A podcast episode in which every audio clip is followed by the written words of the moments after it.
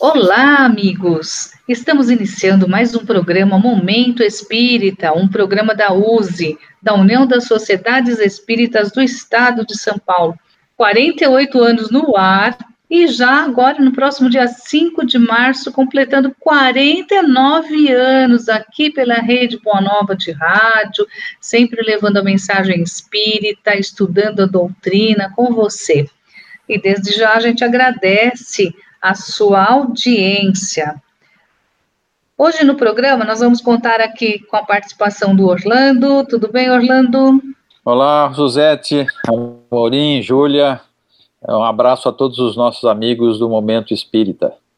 A Júlia Neso. Tudo bem, Júlia? Oi, Suzete. Olá a todos vocês. Muito feliz de estar aqui com vocês mais uma vez. Amorim? Mais uma vez, nós vamos falar sobre Espiritismo e movimento espírita. Um grande abraço a todos, pessoal do estúdio e o pessoal de casa. Isso aí, eu, Suzete, nós quatro faremos hoje o programa para você. E é o programa de número 2546. Hoje nós vamos tratar sobre um livro muito importante da Ivone Amaral Pereira, que vocês vão conhecer um pouquinho sobre a história dela. E o livro chama-se Família Espírita.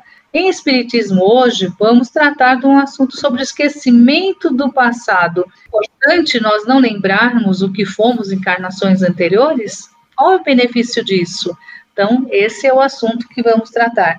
Em estudo do livro dos médiuns, nós estamos já estudando a segunda parte do livro na sessão Estude Viva. Hoje nós vamos falar sobre inconvenientes e perigos da mediunidade. Mediunidade pode causar fadiga? Mediunidade pode produzir a loucura? Crianças podem desenvolver a mediunidade?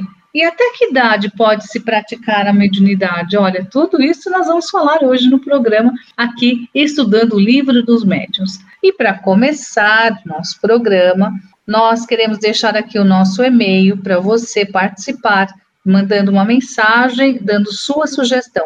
momentoespírita.usesp.org.br Deixe sua mensagem, sua sugestão e nós vamos ficar muito felizes em responder para você. Começando já falando sobre a indicação do livro da Ivone Amaral Pereira, Família Espírita. A Ivone, ela foi uma pessoa muito importante no nosso movimento. Ela nasceu em 24 de dezembro de 1900, viveu 83 anos e sempre se dirigindo a pessoas necessitadas, sempre ajudando as pessoas e também sempre ensinando a doutrina espírita. Amorim, a Ivone, ela teve uns pais que já orientaram ela na infância para caridade. A família dela costumava receber em casa pessoas necessitadas. Na biografia dela consta que ela, desde pequena, conviveu com mendigos que comiam na mesma mesa e dormiam no mesmo teto. Então, é interessante que ela, desde pequena, já tinha essa vivência, digamos, compartilhada, em que ela aprendeu a não ver diferença entre as pessoas. Ela aprendeu que todos eram iguais e mereciam respeito igualmente. Esse acredito que seja um aspecto muito importante, muito interessante, e inclusive levando em consideração que ela desde pequena já tinha também uma sensibilidade mediúnica muito grande, já via espíritos e provavelmente devia até confundir encarnados com desencarnados. Então, tudo isso faz com que o trabalho que ela desenvolveu depois, quando adulta, fosse muito intenso na sua atividade mediúnica. Esse foi um livro publicado pela FEB, Federação Espírita Brasileira, há pouco tempo atrás, 2013, se não me engano. Apesar que ele é a primeira edição dele é de 1973. É um livro que conta aspectos relacionados à família e ele foi escrito entre os anos de 1964 e 71, mas o conteúdo está muito atual. No início do livro, a dona Ivone coloca que ele foi pedido pelos amigos espirituais que houvesse um patrocínio de uma exposição da moral evangélica espírita para uso pelos pais de família, nos primeiros passos de educação religiosa e filosófica dos filhos. Ela diz, inclusive, que essas páginas foram escritas de preferência para adultos que tinham pouco conhecimento doutrinário do Espiritismo. Não seria um livro específico ou propriamente para as crianças, visto que ela entendia que para ensinar a doutrina espírita aos filhos, era necessário que os pais tivessem conhecimento, possuíssem as noções doutrinárias para que houvesse posteriormente esse ensino às crianças. Então, esse livro passa a ser um guia, um conselheiro que poderia notear, que poder, poderia orientar os pais nesse ensino, nessa educação, na apresentação de educação religiosa e filosófica aos, seu, aos, seus filhos. Esse seria o grande objetivo desse livro. É relativamente simples. Eu li um livro que tem menos que 100 páginas, mas é um livro muito atual considerando as informações pertinentes aos pais e à família. Júlia? Tenho, assim, uma admiração muito grande pela dona Ivone do Amaral Pereira, pela quantidade de livros com conteúdo interessante e importante né, para nossa compreensão. Um dos livros mais famosos dela é Memórias de um Suicida, que eu acho que todo mundo, em algum momento da vida, tomou contato com esse livro mas a literatura deixada por ela, eu acho que tem ensinamentos muito importantes para todos nós. E é um, uma coisa que eu me lembro da biografia da dona Ivone é que ela era médium receitista também, né? Durante muito tempo, quase 50 anos, ela recebia as receitas mediunicamente e ela trabalhava com a receita de homeopatia. Isso aí é alguma coisa assim que o pessoal nem sempre conhece dela. A gente lembra da Ivone sempre dos livros dela. Também eu me lembro, ela sempre teve uma infância e a vida dela foi uma vida muito difícil. Ela se sentia assim uma estranha aqui no nosso planeta Terra pela mediunidade e também porque ela tinha uma lembrança muito forte da sua última encarnação na Espanha, e também pela própria característica da mediunidade dela, que ela tomava conhecimento do conteúdo dos livros com a sua alma emancipada, ou seja, em desdobramento do sono.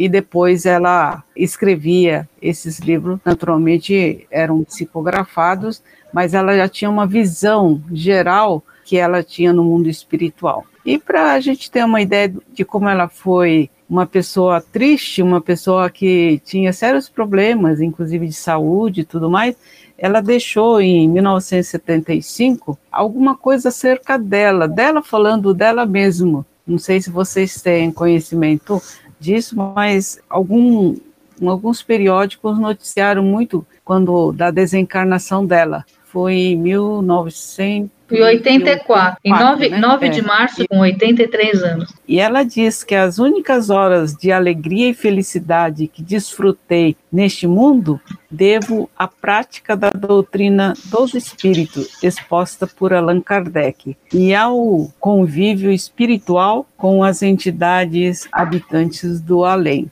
Depois ela continua mais um pouquinho, dizendo: o mundo nada me concedeu a não ser um ensejo para resgatar antigas faltas. Ela tinha muitas lembranças também das vidas anteriores, coisa que não é comum para todo mundo. Hoje nós vamos falar sobre o esquecimento do passado, e ela é uma dessas pessoas que tinha presente sua encarnação passada. Assim como a gente tem hoje em dia uma quantidade grande né, de exemplos, de evidências com crianças, com pessoas que recordam das suas encarnações passadas. Não é usual, mas eu creio que é uma forma do mundo espiritual, quando permite esse tipo de reencarnação de pessoas que lembram, para alicerçar né, a existência da reencarnação e da vida passada. Então, a dona Ivone tenho assim, um carinho muito grande. Eu me lembro que num dos congressos da FESP, espiritualmente ela se manifestou através de uma médium muito conhecida e de uma médium que todos nós confiávamos muito pela pessoa que ela era, uma pessoa que tinha uma forma muito ética, pela bondade, pelo trabalho que ela realizava. E ela trouxe para nós uma mensagem da dona Ivone. Foi aí que eu me interessei de estudar um pouco mais a vida da nossa querida Ivone. Muito bem. Então fica aqui a nossa indicação hoje, né? uh, nessa sessão que toda semana a gente faz, que é a campanha de incentivo à leitura, e sempre a gente está dizendo que ler é diversão e aprendizagem. Então fica aqui a indicação do livro Família Espírita da Ivone Amaral Pereira, essa nossa querida companheira que muito fez pela doutrina. Mas agora, já que a gente estava falando um pouquinho sobre esquecimento do passado, que alguns têm essa permissão de lembrar alguns fatos, vamos falar sobre isso na sessão Espiritismo hoje. Esquecimento do passado.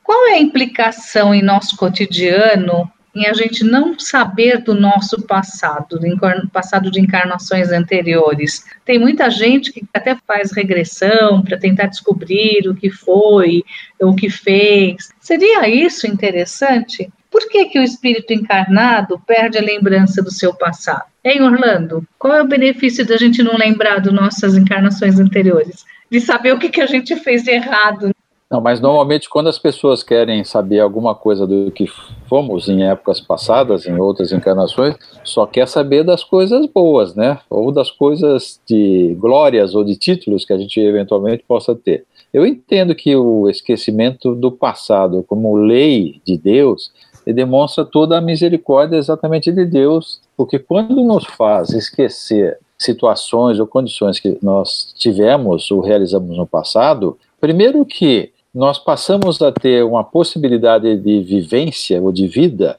mais equilibrada, porque se soubéssemos efetivamente todos os relacionamentos que tivemos em outras vidas, em outras encarnações, com as pessoas que estão à nossa volta, eu não sei, eu acho que dificilmente a gente teria condições, estrutura e equilíbrio para poder ter a convivência e na convivência ter a capacidade de usar as oportunidades e as experiências para que nós pudéssemos tratar o outro de uma forma adequada para que a gente utilizasse efetivamente esses momentos como oportunidade de crescimento na nossa vida. Então, esquecer o passado evidencia que temos uma capacidade de fazer com que as nossas ações nessa vida, quando decidimos pelas decisões que tomamos, ao utilizar o nosso livre-arbítrio, nós somos nós por inteiro. Nós não estamos fazendo algo que pudesse nos beneficiar, mas fazemos algo porque é a nossa decisão íntima, é aquilo que a gente entende que é a melhor decisão a ser tomada. E nesse processo de, de, de, vivência, nesse processo de vida, é que nós vamos fazer com que os ajustes necessários na nossa convivência nós vamos realizando, não por pretensão de ficar de bem com os olhos daqueles que estão próximos a nós, mas que as nossas ações são efetivas porque nós assumimos que essas são as grandes realidades, as grandes ações que nós temos que efetivamente fazer no dia a dia, como demonstração, como prática da lei de amor, da lei de evolução, lei de crescimento que nós temos a capacidade de exercitar. Amorim, mas nós temos eh, ideias intuitivas. Essas ideias seriam lembranças então, Kardec, quando fala nas ideias intuitivas, está falando justamente naquelas lembranças vagas, naquelas ideias sem muita definição que nós trazemos de nosso arcabouço espiritual. Porque todos nós temos um, uma enorme enciclopédia espiritual em nossa mente como espíritos. Mas o filtro que a matéria faz permite que apenas uma pequena parte disso transpareça. E é justamente isso que nós chamamos de ideias inatas ou ideias intuitivas.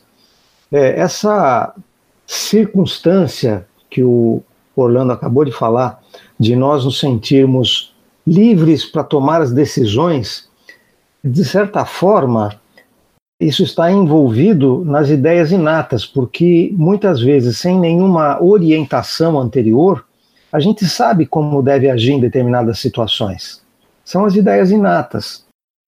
Essas ideias elas transparecem muito fortemente, por exemplo, quando um jovenzinho de 5, 6 anos de idade senta em frente a um piano e começa a tocar. Sem que tivesse, mesmo que estivesse estudando piano, ele não teria tido tempo para se desenvolver o suficiente para tocar aquela peça. E isso é evidentemente bastante frequente porque hoje em dia com a internet a gente tem acesso a muitas gravações de crianças que se apresentam, seja sozinhos, seja frente a orquestras, tocando de uma forma que, se fosse um profissional, nós entenderíamos tranquilamente que ele estudou durante muito tempo. Mas são ideias inatas, ele não sabe de onde veio aquilo, ele só sabe que ele, ele sente aquilo, ele sabe aquilo.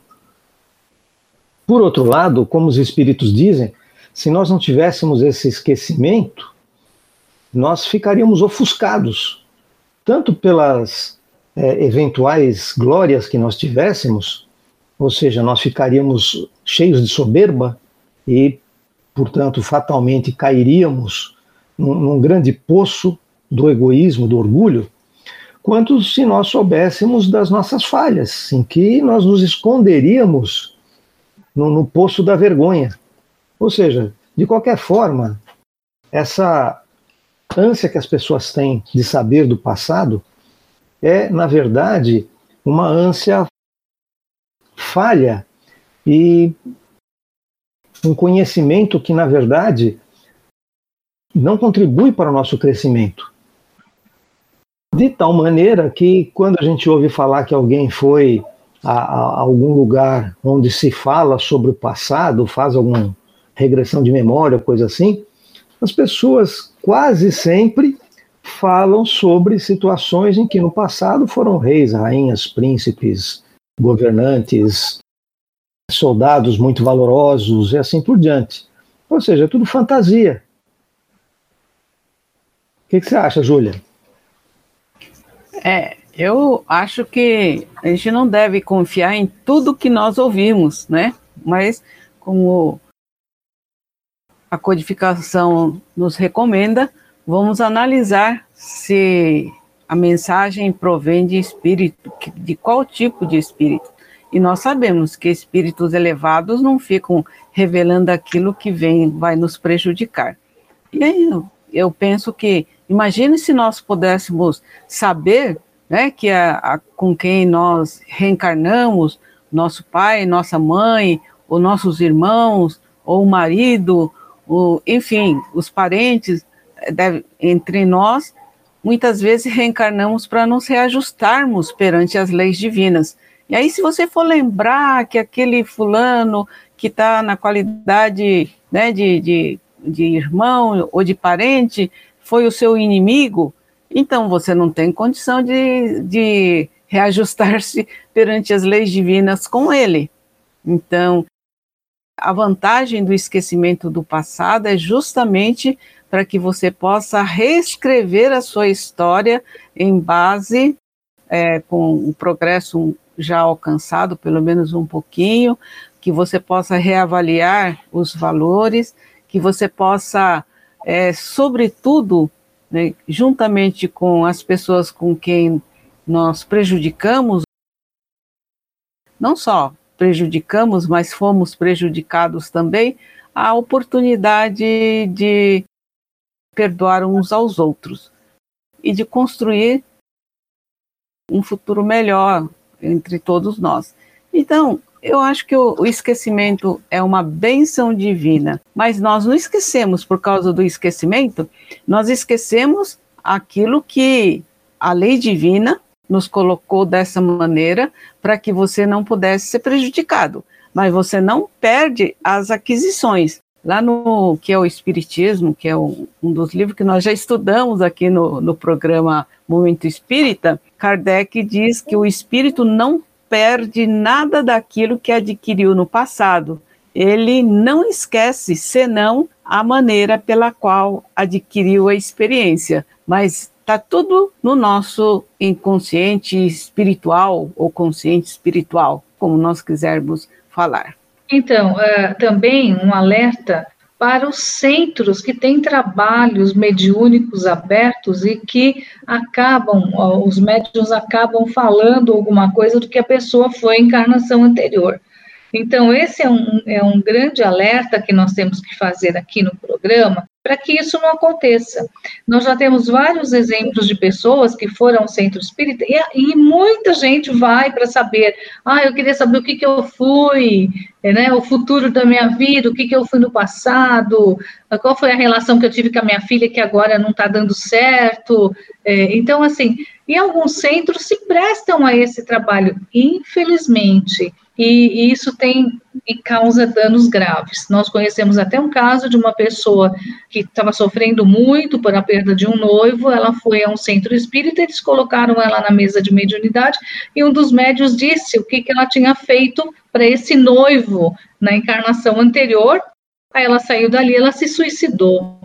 Então, veja o nível de responsabilidade que um centro espírita tem que ter para falar alguma coisa. Mesmo que você tenha certeza, você não pode falar nada. Né? A gente tem que fazer sempre um encaminhamento adequado para aqueles que nos procuram em sofrimento. Concorda, Orlando? É, eu acho interessante esse aspecto porque a virtude ou o conhecimento adquirido, nós somos possuidores dele. Mas isso não significa que a gente tenha o conhecimento ou saiba, tenha a lembrança de quando eles foram obtidos. Por exemplo, nós temos hoje o sistema de ensino, você tem as diferentes disciplinas. E se você sabe um determinado assunto, não precisa saber qual foi a disciplina que você aprendeu aquilo, qual foi o professor que te ensinou aquilo, ou onde você estudou sobre aquilo. É importante você saber sobre aquilo. Da mesma forma que a virtude. Não importa identificar em que momento você adquiriu a virtude. O importante é que você tenha a virtude e manifeste a virtude, que faça uso da virtude. Esse é o aspecto mais importante. Associado a isso, muitas vezes no movimento espírita a gente fica preocupado, a gente tenta saber determinado espírito, o que, que foi em outras vidas, quem foi determinado espírito. Não leva a nada isso, não é útil, é só curiosidade sem utilidade. Não vamos nos preocupar com isso, que não leva a lugar algum. O importante é, é mais importante saber quem foi quem é verificar os exemplos que essa pessoa, esse espírito encarnado, ou que já está desencarnado, mas os exemplos que ele nos deu quando em vida. Esse é o aspecto mais importante que tem que ser cultivado, tem que ser buscado. A questão 393 do Livro dos Espíritos fala especificamente a respeito dessa memória que a gente vai guardando, né, esse arcabouço que a gente vai mantendo. O comentário da Júlia me fez lembrar de um aspecto muito importante quando ela fala a respeito de nós perdoarmos aqueles com quem nós convivemos no passado e que eventualmente tenham nos causado mal através da, da nossa vivência atual, não conhecendo os detalhes daquele passado. É que o perdão, ele não é uma coisa para ser objetiva. Eu não tenho que falar, eu perdoo você. É algo que nós devemos ter em nosso íntimo como a aceitação do próximo, independente das diferenças que existem inevitavelmente entre nós, porque nós somos diferentes. Então, quando a gente aprende a conviver com os outros, nós estamos exercendo esse perdão. E esse perdão é importante. Ou seja, nós estamos aprendendo a respeitar a liberdade, as ideias dos outros e, naturalmente, os outros agindo dessa forma também farão isso conosco, sem que precise um ficar na frente do outro e ficar falando eu te perdoo, eu te amo. Não é isso, não é, não é o exterior que é importante, é o interior, é o íntimo. Suzete. Muito bem. Então, você quer saber mais a respeito desse item? É só ir no livro dos Espíritos, a partir da questão 392, que vai ter toda a explicação dessa questão do esquecimento do passado. Continuaremos estudando aqui sempre um assunto interessante em Espiritismo hoje. E gostaríamos que você pudesse também dizer qual assunto que você quer que a gente comente aqui em Momento Espírita. É só mandar um e-mail para momentoespírita.usesp.org.br, programa Momento Espírita, tá bom? Vamos agora ao nosso momento de união. É o momento que a gente comenta sobre o que está acontecendo na USE. A USE, nós estamos em pandemia, mas a USE não está parada. Tem muita atividade online e tem muita coisa para acontecer esse ano. E eu vou pedir para Orlando, que é o presidente da USE, para que ele nos fale a respeito. Ele está por dentro de tudo, né, Orlando? Comente conosco o que está acontecendo na USE, qual é o planejamento todo para esse ano. É, eu vou falar um pouquinho sobre o mês de março, porque nós estamos no último dia de fevereiro e começamos amanhã o mês de março e temos uma série de eventos já previstos para os próximos dias. É importante considerar que a maior parte dos eventos que a USE desenvolve, que a USE realiza, ele tem como foco principal os trabalhadores e dirigentes de centros espíritas e órgãos de unificação. Esse é o nosso principal objetivo ao desenvolver os nossos eventos. Então, a partir do mês de março, especificamente começando no dia 13 de março e sendo realizado ao longo de vários sábados nos meses de março, abril e maio, previsão terminar no dia 29 de maio, nós vamos ter o curso de liderança espírita. É um curso que está sendo desenvolvido pela diretoria executiva da USE e seus departamentos, na preparação de novos líderes, de novos trabalhadores, novos dirigentes, não somente de centros espíritas, como também dos órgãos de unificação. Então vai ser uma série de encontros que serão realizados nos sábados dos meses de março, abril e maio, é, sempre ao sábado, das 15 às 18 horas, com basicamente seis módulos que estão sendo desenvolvidos para explorar esse,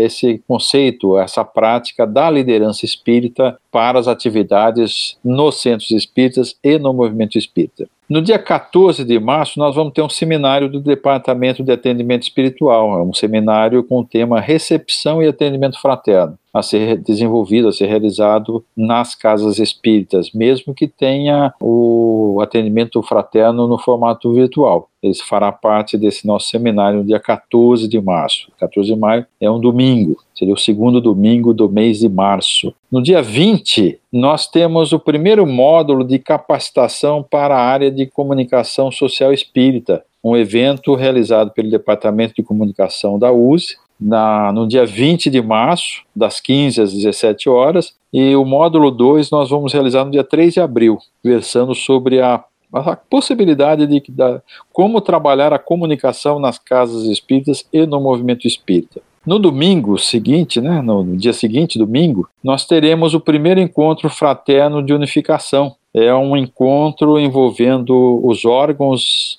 os dirigentes de centros espíritas da, dos órgãos regionais da, da, do nosso estado de São Paulo. Nesse dia 21 de março, é o primeiro encontro fraterno, nós vamos desenvolver o tema A Qualidade do Ensino e da Prática Espírita, nesse encontro de trabalhadores e dirigentes de centros espíritas e de órgãos de unificação da USE. Ele vai ser realizado das 15 às 18h30 e vai envolver as regionais de Campinas, São José do Rio Preto e Ribeirão Preto. No sábado seguinte, dia 27, nós teremos a penúltima live do Grupo Espírita Paulista, antes do evento do Encontro Espírita Paulista que nós vamos realizar no finalzinho de maio. O Grupo Espírita Paulista envolve eh, três instituições do nosso estado: a Aliança Espírita Evangélica, a Federação Espírita do Estado de São Paulo e a União das Sociedades Espíritas do Estado de São Paulo.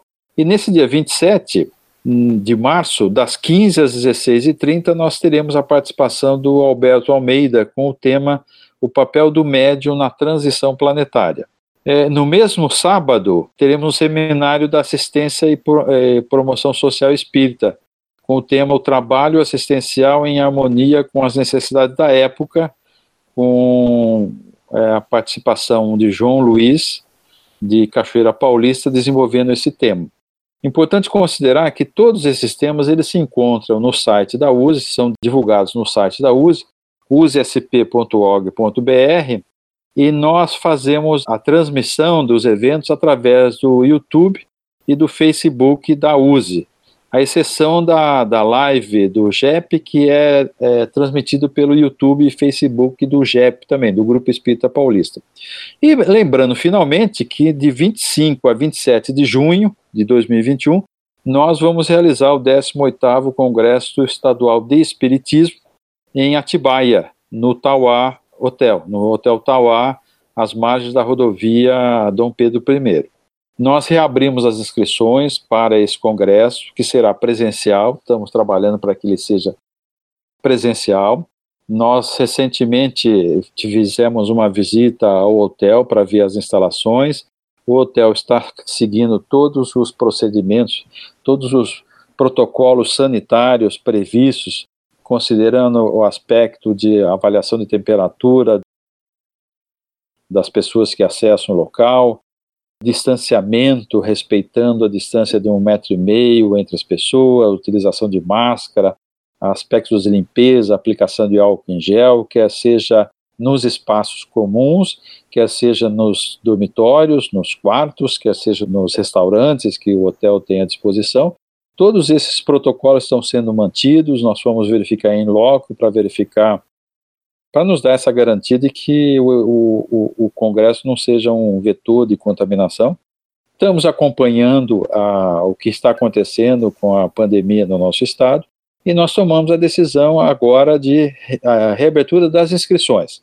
Esperamos poder realizar isso lá em, em junho, de 25 a 27, quando teremos a participação de Rossando Klinge, Haroldo Dutra Dias e Humberto Schubert Coelho, realizando as principais palestras. Nós, inclusive, eh, redefinimos a estrutura do Congresso para ter todos os eventos acontecendo no mesmo local, no mesmo salão, não tendo eventos em paralelos, para diminuir essas possibilidades de contaminação ou para reforçar os aspectos de prevenção da Covid-19. Quem quiser fazer a inscrição para o Congresso, como que deve proceder? As pessoas interessadas para o nosso 18º Congresso Estadual do Espiritismo podem acessar o site específico que a gente tem referente a ele, que é o congressousesp.org. Vai lá, faz sua inscrição, tem todo o detalhamento das informações necessárias para você fazer as suas escolhas, as suas inscrições. congressousesp.org ou se preferir pode ir no site da USE, usesp.org.br, tem o link já para o site específico do Congresso também. Ou então pode se utilizar do telefone da USE, EDD 11 2950 6554. 11 2950 6554. Esperamos todos lá. Bom, depois de todas essas atividades que a USE irá realizar, são muitas, então todos estão convidados a participar. Olha, tem muita coisa para a gente fazer de casa, online. Que legal. Vamos falar um pouquinho também sobre a Rádio Boa Nova e a TV Mundo Maior, que nesse momento também está precisando da nossa ajuda, não é, Amorim? O Clube Amigos da Boa Nova, que reúne as pessoas que se dedicam a apoiar tanto a rede Boa Nova de Rádio quanto a TV Mundo Maior tem um telefone para seu contato e para sua participação. 0800 12 018 38. 0800 12 018 38. Por que é interessante a sua participação? Porque a Rede Boa Nova e a TV Mundo Maior fazem a divulgação da doutrina espírita por muitas é, ferramentas. O rádio, a televisão, a internet, a antena parabólica. E tudo isso depende de equipamentos eletrônicos que funcionam 24 horas por dia e, portanto, se desgastam e precisam ser é, renovados, precisam de manutenção. E tem ainda todo o pessoal, o profissional que trabalha e que mantém tudo isso funcionando. Então, por isso nós insistimos. Faça sua ligação 0800 12 018 38 ou até utilizando o WhatsApp 11 97261 0272. Ou ainda você pode usar direto na internet, feal.colabore.org. É só você fazer o seu contato e escolher a forma de sua participação. Suzete. Muito bem. Então, fica aqui uh, o nosso convite para você ser sócio, né? Um sócio da Rede Boa Nova, da TV Mundo Maior, e com isso você vai ter muitos benefícios. Entre no site, você vai saber de todos os benefícios também que você vai ter, descontos na livraria e, e outras coisas mais. Mas vamos agora continuar com o nosso estudo do livro dos médios? Semanalmente nós estamos estudando aqui um item, um capítulo do livro dos médios. E hoje o, nós vamos falar sobre os inconvenientes e perigos da mediunidade. É um assunto que muita gente tem dúvidas, né? Então, será que a mediunidade causa fadiga, causa loucura? Crianças podem desenvolver a mediunidade?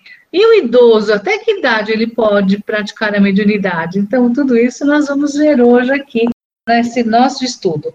Nós estamos estudando o capítulo 18 do Livro dos Médiuns, e aí tem inconvenientes perigos da mediunidade influência do exercício da mediunidade sobre a saúde, sobre o cérebro e sobre as crianças.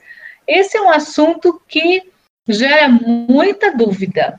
Então, eu vou começar perguntando aí para a Júlia. Ô, Júlia, a faculdade mediúnica é um indício de algum estado patológico ou simplesmente anormal? Não. De acordo com o livro dos médios, ah, poderá ocorrer algum problema psicológico só se a pessoa já tiver é, essa tendência inata. Se a tendência já tiver, então ela vai ter algumas questões é, psicológicas ou mentais, mas não porque ela está trabalhando com a mediunidade, mas porque ela tem essa tendência e ela tem essa predisposição. Se a pessoa não tiver predisposição, ela não vai. A mediunidade, que é uma faculdade de comunicação né, com os espíritos, encarnados ou desencarnados, é, não, não vai lhe causar nenhum mal fisiológico e nem tampouco nenhum mal em termos emocionais ou psicológicos. Há pessoas que, que são doentes e essas pessoas não é recomendado ela participar, não é, da, da, do exercício mediúnico, porque muitas pessoas vão assim, ah, a mediunidade causa doença, causa fadiga, e faz mal. Não, ela não faz mal, como você disse. Mas as pessoas que são que já estão doentes, elas deveriam dar um tempo até se melhorarem para continuar com o exercício da mediunidade, correto? Suzete, é, é, é perfeito a, a, esse posicionamento. Mas antes de, de, falar sobre isso, eu queria lembrar o seguinte, que a, a primeira parte desse item quando Kardec pergunta se a faculdade mediúnica é indício de um estado patológico qualquer, é, é importante a gente considerar que naquela época, nós estamos falando de meados do século XIX, né, é, algumas pessoas que não tinham conhecimento sobre a mediunidade, que não é prerrogativa do espiritismo, nós temos médios em, em qualquer situação, em qualquer cultura, em qualquer país, em qualquer religião, qualquer filosofia. Ela não é específica do espiritismo mas se considerava muito que a mediunidade fazia as pessoas se tornarem loucas. Daí a pergunta que Kardec faz, perguntando se ela tem indício de alguma no estado patológico. Só lembrando que patologia significa desvio anatômico ou fisiológico em relação a uma normalidade que constitua uma doença ou caracterize determinada doença. Então a pergunta de Kardec é no sentido de verificar se mediunidade é uma doença. E os espíritos na resposta colocam que pode ser anômalo, ou seja, pode ser diferente da normalidade, mas nunca associado a algum aspecto patológico nesse processo. E com relação às doenças, com relação a uma pessoa doente, a gente tem que lembrar também o seguinte: é, quando você tem um médio, por exemplo, e naquela época tinha talvez mais que hoje, né, de efeitos físicos, a fadiga é muito maior para esse médio de efeitos físicos por toda a doação que ele tem que dar, todo, todo, todo, todo fluido vital que ele tem que ceder nesse processo, e isso leva realmente a fadigas. E se a pessoa já é doente por alguma coisa, não necessariamente pela, pela mediunidade, não pela mediunidade, por um outro aspecto, eh, essa fadiga pode até piorar o seu, seu, estado, de, seu estado de saúde. Então, não seria efetivamente recomendado que ele pudesse exercitar a mediunidade é, antes é, fazer um tratamento para a sua saúde, para ele estar equilibrado, ter a sua saúde equilibrada e para posteriormente desenvolver, praticar a sua mediunidade. Amorim, a mediunidade pode produzir a loucura? O Orlando acabou de falar que quem tem uma saúde adequada não vai ficar com a saúde debilitada por causa da mediunidade. Ou, em outras palavras, só fica desequilibrado quem já era desequilibrado e abusa dessa sua condição ao exercitar a mediunidade. E, como diz Kardec, se a pessoa tem um desequilíbrio, ela não pode sobreexcitar. Então, se a pessoa se dedicasse, por exemplo, ao estudo da matemática, ela ficaria uma pessoa desequilibrada por causa da matemática. E não é isso, é que ele já tinha um desequilíbrio. E aqui, aquela dedicação exagerada a alguma coisa apenas sobreexcitou aquele desequilíbrio. Em outras palavras, não há como a mediunidade causar uma doença se não houver antes a condição, reafirmando aquilo que já foi dito, tanto pela Júlia quanto pelo Orlando. E crianças podem desenvolver a mediunidade? É adequado? Ah, aí tem um outro detalhe.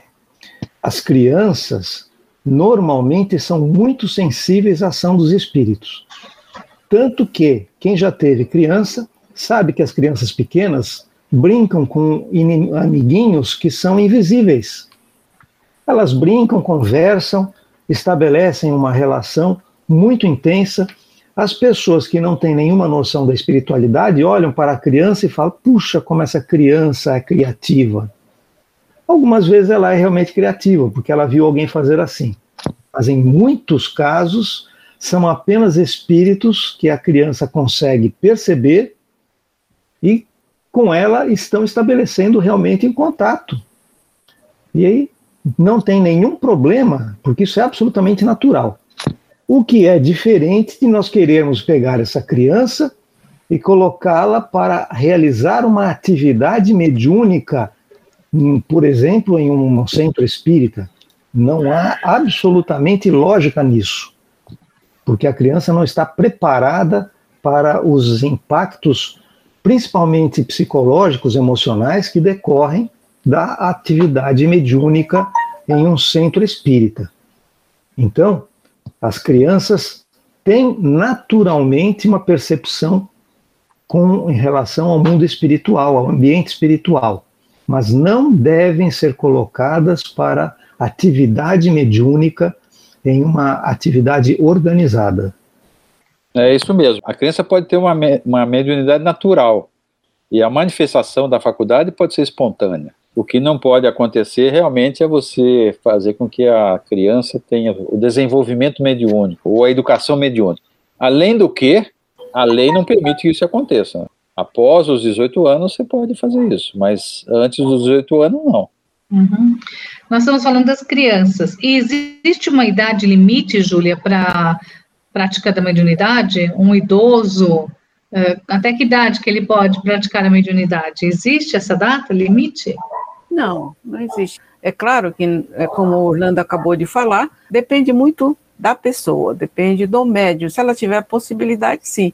O idoso, uhum. se ele estiver bem de saúde, se estiver com a consciência plena, tranquila, também não há consciência que eu digo assim, se ela não tiver Alzheimer, não tiver doença, etc., e é, ela tiver as suas faculdades é, normais, ela pode até trabalhar. Mas é, não se deve também, quando tem muita idade, de forçar a, principalmente a transmissão mediúnica, porque pode cansar, fadigar, como nós já colocamos aqui é, por outros companheiros. Muito bem.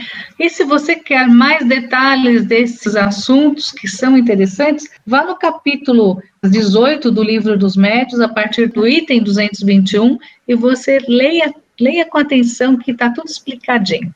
E chegamos ao final do nosso programa. Vamos às nossas despedidas. Júlia.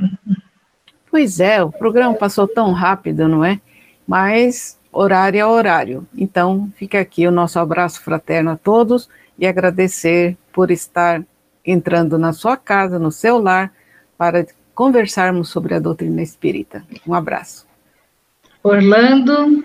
É, o tempo só passa mais rápido quando tá, a gente está com bons amigos e falando sobre coisas boas. Por isso que o tempo voa. Queria deixar meu abraço a todos os nossos amigos que sempre nos acompanham nas transmissões do nosso Momento Espírita. Suzete, Amorim, Júlia, um beijo a todos vocês. Amorim? Eu queria fazer um convite nessa despedida. Um convite para que vocês continuem estudando. A Momento Espírita volta na semana que vem, mas até lá tem oportunidade para muita coisa ser estudada e ser aprendida. Um grande abraço. E na próxima semana, no programa da próxima semana, será o aniversário do nosso programa, 49 anos. Vamos fazer aqui uma festa virtual. Não vai ter bolo, mas nós vamos fazer aqui uma festa virtual e gostaríamos de contar com você, sua audiência, e mande um recadinho para gente lá no nosso e-mail. Amorim, qual é o e-mail? momentoespírita.usesp.org.br Diga quanto tempo você é ouvinte do programa, participe conosco e estaremos de volta aqui, então, no próximo domingo, nesse mesmo horário, com a comemoração do aniversário do programa e mais assuntos importantes para você. Muito obrigada pela sua participação, pela sua audiência. Fiquem com Deus, uma ótima semana e continuem aqui com a Rede Boa Nova.